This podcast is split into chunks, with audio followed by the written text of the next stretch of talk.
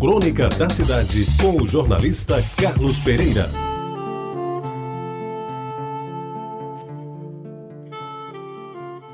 Amigos ouvintes da Reta Bajara, quando eu era menino, já se vai tempo, meu pai dizia que as histórias que o pessoal contava na sua venda, mercearia em torno do balcão e diante de uma lapada de cachaça, eram histórias de trancoso.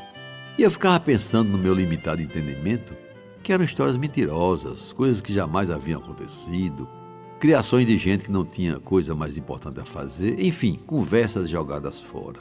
De uns tempos para cá, algumas expressões usadas no século passado, e aí pelos anos 50 e 60, foram desaparecendo, dando lugar a novas gírias inventadas nas mais das vezes pelo povo carioca, cujo poder de criação sempre foi admirado pelo resto do país e o seu trancoso foi sumindo.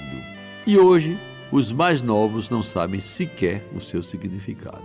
Resolvi eu, então, a minha maneira, ressuscitar a expressão e buscar nos compêndios disponíveis o seu real significado. Consultei o Aurélio e nada.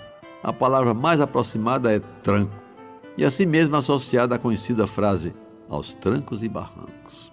Fui ao novíssimo Weiss certo de que lá o Trancoso estaria presente, qual que, também para minha decepção, não havia nenhuma menção ao dito cujo.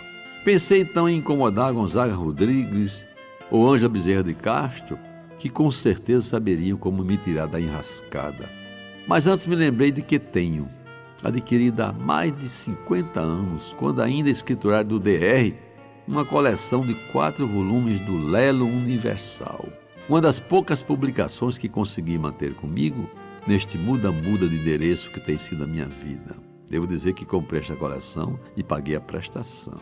Pois bem, com certa sofreguidão, abri o quarto volume da preciosa coleção, originária de Portugal, editada e impressa por Lelo e irmão na Rua das Carmelitas, na cidade do Porto, em acordo com a livraria La esse último tomo dos quatro que compõem a coleção abrange das letras Q a Z e na sua página 1056 apresenta o verbete Trancoso por duas vezes.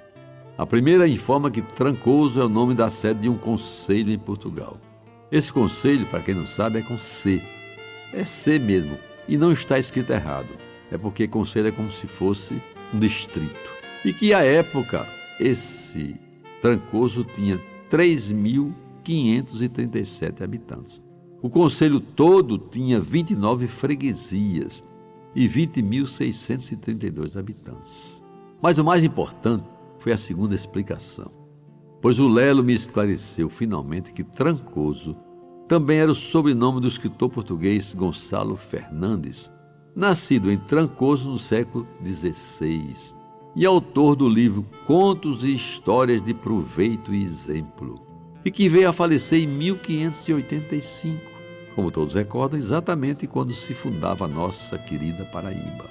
O que não fiquei sabendo, pois não tenho como consultar o livro do ilustre lusitano, é se o conteúdo de sua apreciada obra era tecido em forma de verdade ou se as histórias que escreveu e que o tornaram célebre também no Brasil não passavam de histórias, como aquelas que Mané Pororonga contava toda tarde na venda do seu Benedito na Rua da Concórdia, ali em Jaguaribe. Isto é, histórias que de tão inverossímeis e inacreditáveis eram taxadas pelos circunstantes de simples histórias de Trancoso.